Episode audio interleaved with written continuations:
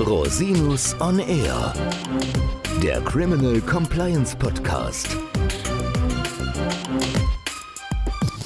Herzlich willkommen zum Criminal Compliance Podcast. Schön, dass Sie wieder eingeschaltet haben. Mein Name ist Christian Rosinus und unser heutiges Thema sind die Brennpunkte der Healthcare Compliance.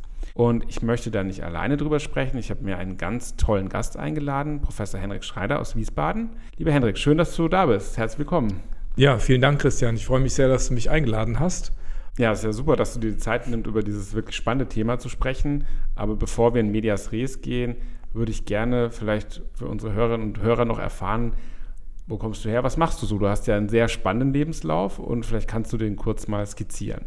Das mache ich gerne. Also ich bin gebürtiger Wiesbadener und habe jetzt auch die Kanzlei in Wiesbaden. Ich lebe da mit meiner Familie, zwei Kinder, Teenager, ein Labrador, Rüde namens Lolle. Ja, es war so, dass ich an der Uni in Mainz studiert habe, promoviert und habilitiert und im Grunde genommen sehr fokussiert war auf die Hochschulkarriere. Und da hat sich auch dann nach der Habilitation schnell eine Tür geöffnet für einen Lehrstuhl in Leipzig. Ich bin dann nach Leipzig gezogen mit meiner Frau. Beide Kinder sind in Leipzig zur Welt gekommen.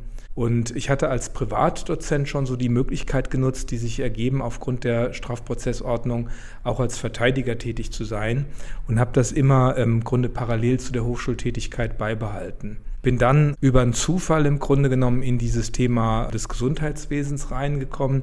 Ich finde, dass diese Straftatbestände nochmal in dieser Vermischung mit den medizinrechtlichen Sachverhalten eine ganz andere Sprache sprechen, in andere Problembereiche reingehen und es ist einfach sehr reizvoll und habe dann da schnell einen Schwerpunkt gesetzt. Und dann sind wir äh, wieder zurückgegangen nach Wiesbaden. Das war, glaube ich, 2015 und dann habe ich dort auch das Büro eröffnet. Und dann nach einer gewissen Zeit des Pendelns war mir das einfach etwas zu viel gewesen. Und da habe ich gedacht, jetzt machst du nochmal einen biografischen Wendepunkt, produzierst du selbst und habe mich beraten lassen und bin dann ausgestiegen aus der universitären Karriere und bin als zugelassener Anwalt jetzt in der eigenen Praxis in der Taunusstraße in Wiesbaden am Start.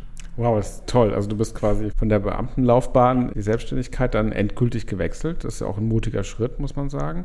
Aber wir wissen ja, dass es ein sehr guter Schritt war. Du äh, bist ja sehr erfolgreich in dem Bereich und hast eine ganz tolle Praxis da entwickelt, was ja eine sehr große Errungenschaft ist. Und gerade im Bereich Healthcare Compliance gehörst du ja zu den Koryphäen in Deutschland.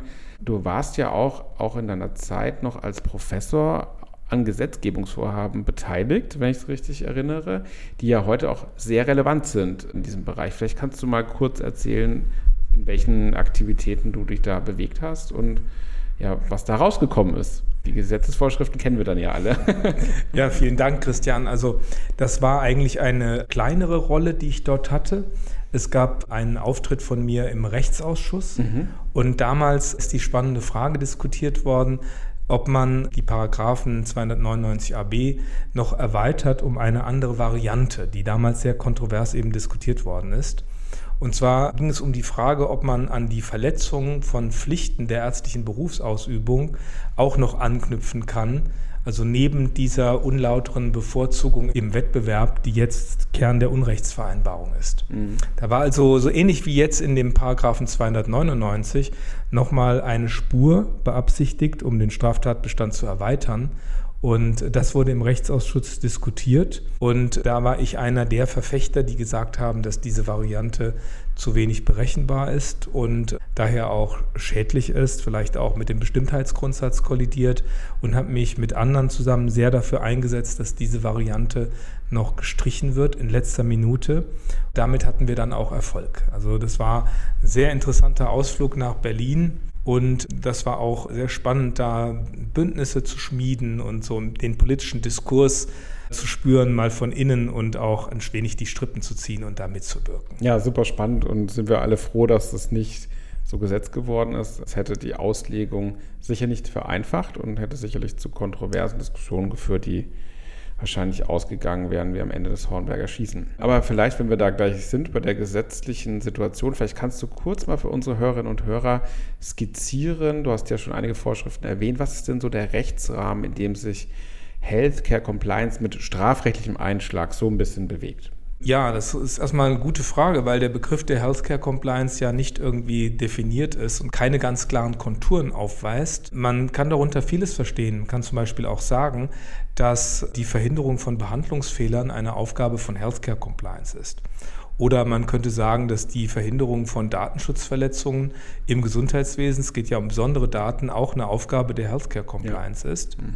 Im engeren Sinn werden darunter aber zum Beispiel Präventionsmechanismen verstanden, die sich auf die Vermögensdelikte beziehen. Wir haben ja mit der Vertragsarztuntreue oder mit dem ärztlichen Abrechnungsbetrug erstmal Felder, die im Kernstrafrecht beheimatet sind, also 263 StGB und 266 betreffen und das ist die Aufgabe von Healthcare Compliance, eben Präventionsmechanismen zu entwickeln. Und wir haben die Korruptionsdelikte. Und die sind ja nicht nur die 299ab, sondern da kommt es auf die Trägerschaft der Institution an. Da haben wir zum Beispiel die Krankenhäuser im Eigentum der öffentlichen Hand. Da wären dann die Beschäftigten in der Regel Amtsträger und dann sind die Amtsdelikte der 331 fortfolgende anwendbar. Und äh, zum Beispiel bei den Einrichtungen im Eigentum der Kirchen, da haben wir den 299. Und da haben wir im Grunde alle Probleme, die bei diesen Straftatbeständen auftauchen können, und zwar gefärbt eben mit dieser Materie des Gesundheitswesens. Ja, es ist ein ganz bunter Strauß an Themen. Und auch das Gesundheitswesen ist ja vielfältig in seinen Ausprägungen. Vielleicht kannst du uns mal ein paar Konstellationen erläutern, die da üblich sind, die sich immer wieder zeigen, wo auch vielleicht Personen, die im Gesundheitswesen tätig sind, darauf achten müssen. Ja, das ist ganz spannend. Da haben wir zunächst mal diese Konstellationen der Zusammenarbeit mit der Industrie. Ja, also die Zusammenarbeit der, der Ärzteschaft mit der Arzneimittelindustrie oder mit der Medizinprodukteindustrie. Da muss man sich ja vorstellen, dass die verordnenden Ärztinnen und Ärzte oder diejenigen, die jetzt im Krankenhaus den Einkauf mit beeinflussen können, die stehen ja in einer Schlüsselposition, weil aufgrund ihres Fachwissens sie in der Lage sind zu bestimmen, welches Produkt zum Einsatz kommt. Also zum Beispiel, welches Implantat verwendet wird. Und insofern sind sie eine wichtige Zielgruppe des Marketings der jeweiligen Firmen. Mhm, Und insofern kann es auch natürlich zu Versuchen von unzulässiger Beeinflussung dieser ärztlichen Unabhängigkeit kommen. Und da haben wir dann eben die Aufgabe von Healthcare Compliance, das zu regulieren, die Grenzen des Zulässigen in dem Zusammenhang zu bestimmen. Und das ist eine Gratwanderung, die sehr wichtig ist, weil wir ja auch den Dialog wollen. Das muss man ja klar sehen. Diese Zusammenarbeit ist ja nicht zu verteufeln, sondern die ist ausschlaggebend für den Fortschritt in der Medizin. Ja, das ist auch ein wichtiger Bereich. Ich meine, ich erinnere mich noch, selbst als ich noch junger Anwalt war, vor dem berühmten Vertragsarztbeschluss, gab es ja schon diese Thematiken, die ziehen sich ja bis heute durch. Ne? Ich habe schon viele Gutachten schreiben dürfen auch zu dem Thema und diese Zusammenarbeit scheint mir wirklich essentiell zu sein, auch um eine Fortentwicklung zu bekommen. Ne? Also da muss man auch Rechtssicherheit auch schaffen können in so einem Kontext. Ja. Das stimmt. Und da haben wir eben eine anspruchsvolle Gemengelage von Rechtsmaterien. Ja. Beispielsweise sind ja die Zuwendungen jetzt an die sogenannten Angehörigen der Fachkreise das ist ein Begriff aus dem Heilmittelwerberecht, mhm. die unterliegen heilmittelwerberechtlichen Grenzen. Paragraph 7 beispielsweise ist ja eine komplizierte Norm mit Regel, Ausnahme und Rückausnahme. Das muss man beachten. Ja. ja. Und eine Verletzung des Paragraphen 7 kann dann zum Beispiel auch unlauteres Marktverhalten darstellen im Sinne der 299 und 299 AB. Also da gibt es eine Andockstelle mhm. für diese außerstrafrechtlichen Marktverhaltensnormen. Dann müssen wir uns vorstellen, dass das ärztliche Berufsrecht auch Regelungen enthält, die nicht unbedingt identisch sind, aber ähnlich sind mit diesen heilmittelwerberechtlichen Prinzipien.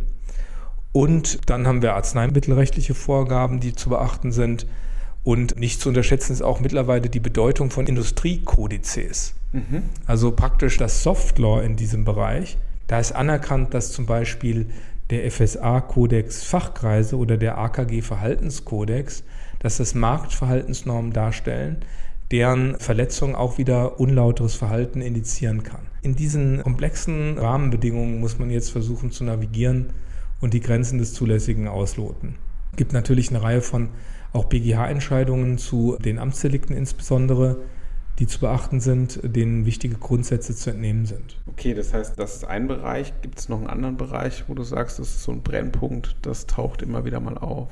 Ja, also man muss sagen, dass im Jahr 2016, als diese Tatbestände in Kraft gesetzt worden sind, ich glaube am 4.6.2016, genau, da ist so ein richtiger Hype entstanden um mhm. diese Materie Healthcare Compliance. Und da war erstmal was ganz anderes im Fokus. Und zwar die Zusammenarbeit zwischen niedergelassenen Ärzten und Krankenhäusern. Mhm. Das ist dann eine Struktur, wo die Verhältnisse zwischen Vorteilsnehmern und Vorteilsgebern mal umgekehrt sind. Das heißt, da kann es oder da steht im Raum, dass wenn jetzt beispielsweise ein niedergelassener Arzt eine Nebentätigkeit im Krankenhaus hat, eine Zuwendung, die für die ärztliche Tätigkeit im Krankenhaus gezahlt wird, auch eine verdeckte Belohnung für die Zuweisung von Patienten darstellt. Ja. Also der Niedergelassene hat ja auch hier wieder eine Schlüsselstellung, weil er durch seine Verordnung von Krankenhausbehandlung und sein Vertrauensverhältnis zum Patienten steuern kann, beeinflussen kann, in welches Krankenhaus sich der Patient zur stationären Versorgung begibt. Und in dieser ersten Phase der Diskussion ist dann tatsächlich diese Zusammenarbeit sehr auf den Prüfstand gestellt worden und man hat versucht auszutarieren, was da die Rahmenbedingungen des Zulässigen sein können. Spannende Frage. Ne? Wie hat, hat sich das ein bisschen beruhigt mittlerweile oder wie sieht es da aus? Ja, man muss sagen, da sind da so ein paar Querschläger noch gekommen, weil zum Beispiel im Jahr 2019 dann eine Entscheidung des Bundessozialgerichts auch die Zusammenarbeit nochmal unter anderem Blickwinkel hm, problematisch gemacht hat weil bei der freien Kooperation jetzt so dieses Verdikt der Scheinselbstständigkeit im ja, Raum steht. Genau. Also da haben wir dann noch den 266a als Straftatbestand. Der kann ja den Geschäftsführer direkt treffen. Das hat die Diskussion nochmal total befeuert. Jetzt ist abzuwarten, was die Krankenhausreform bringt. Sehr ganz spannend mit mhm. der Veränderung des Vergütungssystems, das da im Raum steht. Da geht es ja um die Vereinbarung von Vorhaltepauschalen für die Infrastruktur des Krankenhauses, mit der dann die Patienten behandelt werden können. Und da wird sich die Frage stellen, welche Leistungen für diese Pauschalen ausschlaggebend sind. Ob da die Leistungen der nicht fest angestellten Kräfte mitgezählt werden oder ob da nur die Leistungen der Angestellten mitgezählt das ist werden. Natürlich super spannend. Genau. Das heißt also, da werden wir eine neue Diskussionswelle haben und wahrscheinlich dann auch wieder Bewegung in dem Beratungsmarkt, was diese Kooperationsverträge mhm. anbelangt. Okay, das ist natürlich ein ganz heißes Eisen. Da, Total, ja. Da wird man sicherlich auch einiges an Beratung einholen müssen, damit man da sich einigermaßen sicher durch das Minenfeld navigieren kann. Gibt es noch andere Themen, die dir spontan einfallen? Wir haben also immer noch die Fragestellungen, die auch unter dem Anwendungsbereich der Amtsdelikte problematisch ja, sind. Also die gesamte Zusammenarbeit mit der Industrie muss man immer im Auge behalten. Das Klar. sind ja Vorgänge, die auch massenhaft vorkommen, Einladungen zu Fortbildungsveranstaltungen. Da kann man viel Compliance by Design machen. Das heißt, man kann die Prozesse schärfen, man kann die Genehmigungsverfahren standardisieren. Man wird vielleicht sogar einiges digital machen können in dem Bereich. Also da finde ich, bewegt sich im Rechtlichen nicht so viel, aber es bewegt sich bei der Frage, wie kann ich das organisatorisch in den Griff bekommen, einiges. Und das ist interessant. Dann finde ich jetzt auch spannend die Frage der Zusammenarbeit bei der Entwicklung von digitalen Behandlungssystemen. Mhm. Also gibt es ja beispielsweise Verfahren, die entwickelt werden, um Diagnosen mit künstlicher Intelligenz zu schaffen. Meistens so als Eliminationsverfahren, dass die künstliche Intelligenz erstmal sagt, was es vermutlich nicht ist, bei der Interpretation eines Röntgenbildes oder MRT-Bildes stattfinden. Und da sehe ich zum Beispiel den Siegeszug des Datenschutzrechts. So also ganz spannend, man kommt eigentlich jetzt bei dem Thema Compliance an den Datenschutzfragen nicht mehr vorbei. Den kann man sich nicht entziehen, ob man sie jetzt spannend findet oder nicht. Ja gut, ich meine, das sind halt so wichtige Daten, das genau. ist ja klar, also dass natürlich da eine essentielle Rolle spielt. Wie ist das denn dann, also jetzt mal rein hypothetisch, die künstliche Intelligenz übersieht ein Tumor zum Beispiel. Jemand verstirbt dann aufgrund eines zu spät erkannten Leidens. Wie würdest du das dann sehen? Also in welche mhm. Verantwortungsebene bewegt sich das dann? Ja, da wird immer die letzte Verantwortung bei dem behandelten Arzt liegen mhm. und die künstliche Intelligenz kann immer nur ein Hilfsmittel sein. Ich vermute mal, dass allerdings das der künstlichen Intelligenz nicht passieren wird. Also da muss man sehen, die ersten Verfahren, die da offensichtlich schon in der Anwendung sind, die sollen gut sein. Mhm. Und die bieten jetzt natürlich auch ganz neue Möglichkeiten der Zusammenarbeit. Man kann das remote machen. Die künstliche Intelligenz ist ja nicht an einen Ort gebunden. Und dann kommt es natürlich bei der Frage, aus was lernt das System, auf die Qualität der Ausgangsdaten an. Und da wird vertreten, dass die aus Deutschland stammenden Daten eine hohe Qualität haben, weil die Zuordnung eines Bildes zu einer Diagnose zuverlässig ist. Okay, das ist wahnsinnig spannend. Dann Total, ist die andere Frage vielleicht, was passiert, wenn man sie nicht einsetzt? Ja, genau. Da muss man gucken, in welche Richtung entwickeln sich die Leitlinien. Mhm. Das haben wir auch noch an einer anderen Stelle.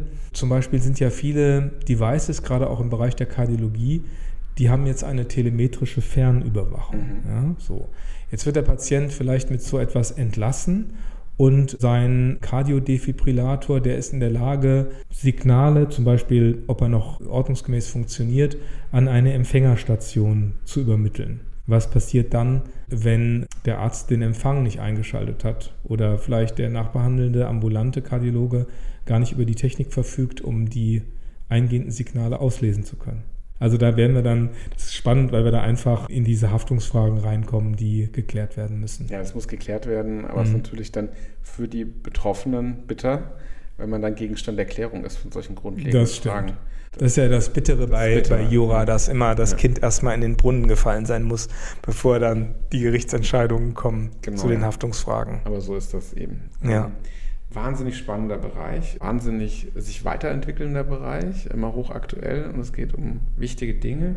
Haben wir noch was vergessen, was besonders wichtig ist an Konstellationen im Bereich der Healthcare Compliance? Man muss sehen, wir haben jetzt einen gewissen Schwerpunkt gesetzt bei den Korruptionsstraftatbeständen. Die aber, wenn wir jetzt auf die kriminalstatistische Ebene gehen, vernachlässigbar, ne? genau, mhm. die eher vernachlässigbar sind. Das heißt, wir haben eine Asymmetrie zwischen den strafrechtlichen Verantwortlichkeitsrisiken auf der einen Seite und den Präventionsanstrengungen auf der anderen Seite. Wir machen also, zum Beispiel Krankenhäuser machen recht viel in dem Bereich der Korruptionsprävention. Und wenn wir jetzt aber gucken, welches Delikt besonders herausragt unter den Vermögensdelikten oder unter diesen Delikten, die in, das Spektrum der Healthcare Compliance fallen, dann ist es ganz klar der Abrechnungsbetrug. Mhm der Abrechnungsbetrug in seinen vielschichtigen Facetten. Und zwar sowohl auf der Basis niedergelassener Arzt als auch im stationären Bereich. Der stationäre Bereich holt da nach, sowohl was das akademische Interesse an diesen Fragestellungen anbelangt, als auch ähm, die Ermittlungsintensität, die in die Bereiche investiert wird. Ja. Magst du vielleicht mal kurz skizzieren, was es da für Besonderheiten gibt? Da gibt es ja auch Verknüpfungen mit dem Sozialrecht. Richtig. die auf den ersten Blick durchaus überraschend sind. Genau, also da haben wir einen Paragraphen 263, also der Betrugstatbestand, der an allen Ecken und Enden knirscht, bei dem man sagen kann, wenn man es kritisch sieht, der überdehnt wird bei den zentralen Tatbestandsvoraussetzungen. Da wird in die Täuschung, also in die Erklärung, die dann unter den Täuschungsbegriff subsumiert wird, da wird da allerlei reingelesen in die Erklärung, die abgegeben wird über das Abrechnungsrecht. Dann haben wir eine Verwässerung bei der Frage, ob ein Irrtum vorliegt. Also das muss dann keine Fehlvorstellung über Tatsachen sein, sondern das reicht aus, wenn da ja, die, die Vorstellung vorliegt, es könne etwas nicht in Ordnung sein. Also Irrtum trotz Bejahung von Zweifeln ist da an der Tagesordnung. Und wir haben natürlich auf der Seite des Vermögensschadens die äh, streng formale Betrachtungsweise. Und auf dieser Ebene kommt es dann nicht darauf an, ob die Leistung lege artis erbracht worden ist, sondern es genügt, dass gegen Abrechnungsprämissen verstoßen wurde. Mhm. Um dann zu sagen, da ist der Vorwurf des Abrechnungsbetruges begründet. Also Patient gesund, aber keine Abrechnung. Patient gesund, genau. Ja. Mhm. Abrechnung auch erfolgt, mhm. aber jetzt kann trotzdem das kann es trotzdem als ein Betrug genau, also Abrechnung werden. erfolgt, genau. aber keine sag mal, legale Abrechnung, mhm. weil es nicht genau. erfolgsorientiert ist. Und jetzt muss man, jetzt kann man zum Beispiel, um das an einem Beispiel zu verdeutlichen, es ist ja zum Beispiel die Abgabe eines Hilfsmittels aus einem Depot unzulässig. Ja. In der Regel unzulässig, abgesehen von der Abgabe beispielsweise bei Notfalldepots. Und nehmen wir mal an, jetzt kommt es zu einer solchen Abgabe eines Hilfsmittels aus einem Depot, ist also der Paragraph 128 SGB V wäre verletzt, dann soll dieses Hilfsmittel nicht abrechnungsfähig sein. Damit hatte ich schon mal meine sehr intensive Freude in einem größeren Strafverfahren.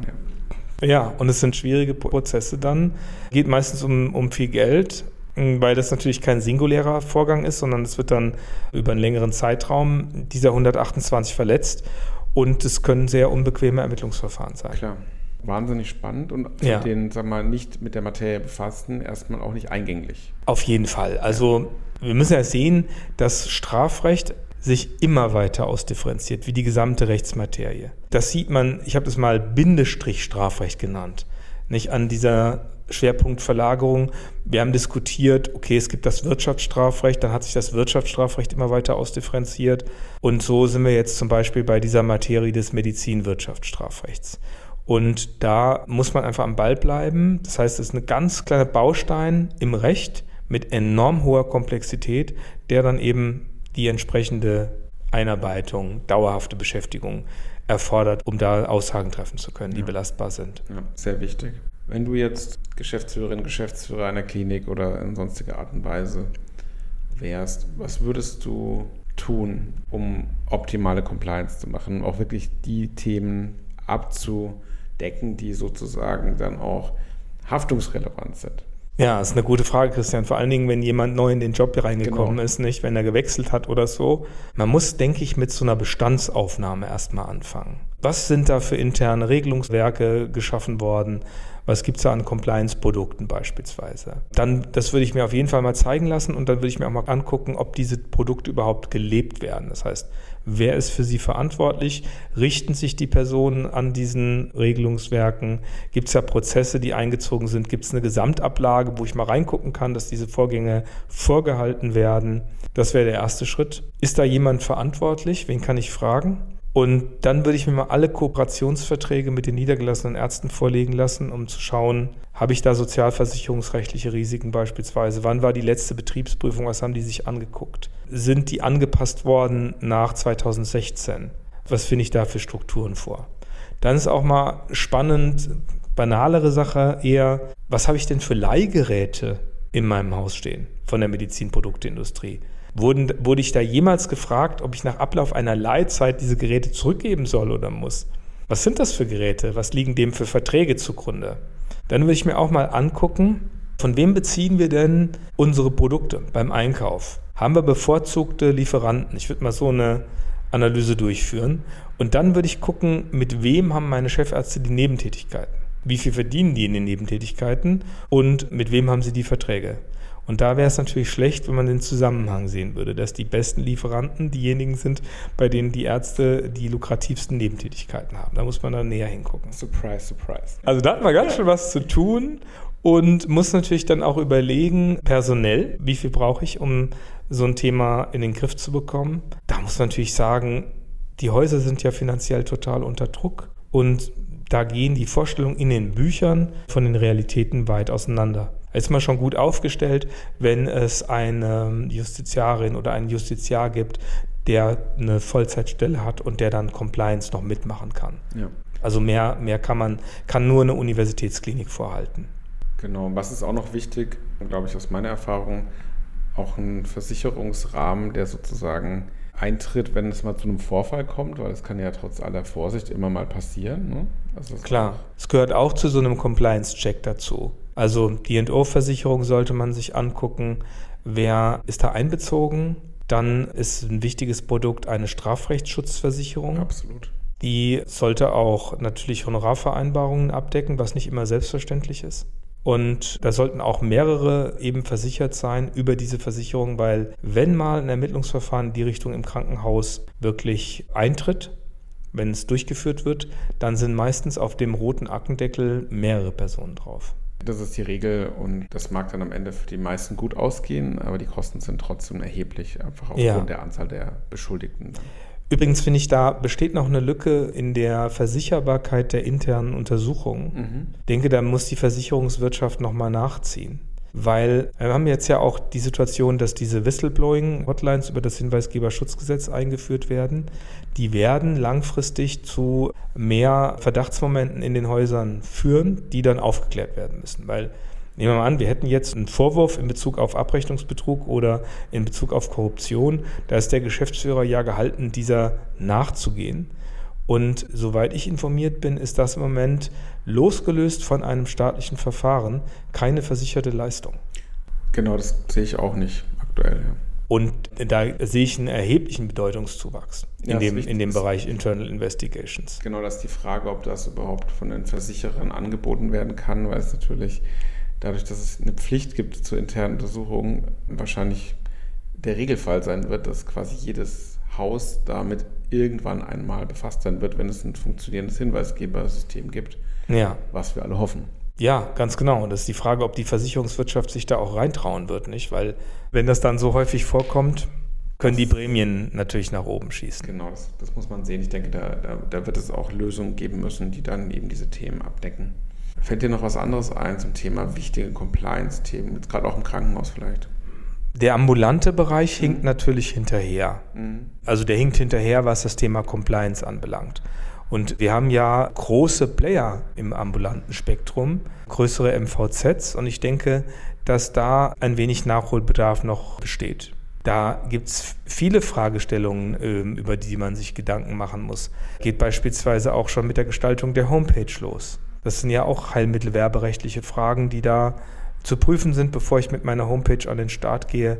Da haben wir jetzt ein ganz interessantes Themenfeld, was neu entstanden ist, nämlich die Frage der Grenzen der Werbung für eine Fernbehandlung. Mhm. Also da denke ich, wird es neues Betätigungsfeld natürlich geben. Und ansonsten denke ich mal, wir haben die meisten Themen haben wir angesprochen. Ja, vielen Dank. Das war wirklich ein paar Force-Ritt äh, durch die Healthcare Compliance. Ja, wahnsinnig spannend. hat Spaß gemacht, Christian. Hat großen Spaß gemacht. Mhm. Wenn Sie, liebe Hörerinnen und Hörer, noch Fragen an Professor Schneider haben, ich verlinke natürlich seine Kontaktdetails in den Shownotes, können Sie sich natürlich jederzeit gerne an ihn wenden. Falls Sie Fragen an mich haben, gerne wie immer unter info at rosinus-on-r.com. Und da bleibt mir nur, mich herzlich zu bedanken für deine Zeit. Es war fantastisch. Ich bedanke mich, Christian. Und Danke für die Einladung und auch für die tolle Moderation, die guten Fragen, die du gestellt hast. Und ich freue mich, dass wir uns vielleicht in einer Zeit nochmal wieder hier hören und sehen und mal vielleicht auch gucken, was ist jetzt mit den gesetzgeberischen Initiativen passiert. Was Können wir gerne machen. Auswirkungen. Vielen Dank, liebe Hörerinnen und Hörer, auch fürs Zuhören. Bis zum nächsten Mal. Ich freue mich auf Sie. Der Podcast stellt lediglich einen allgemeinen Überblick über rechtliche Themen dar und ersetzt selbstverständlich keine Rechtsberatung zu konkreten Fragestellungen im Einzelfall. Bei Fragen wenden Sie sich an Rechtsanwältinnen und Rechtsanwälte Ihres Vertrauens, natürlich auch gerne an uns. www.rosinus-on-r.com oder unter www.rosinus-partner.com.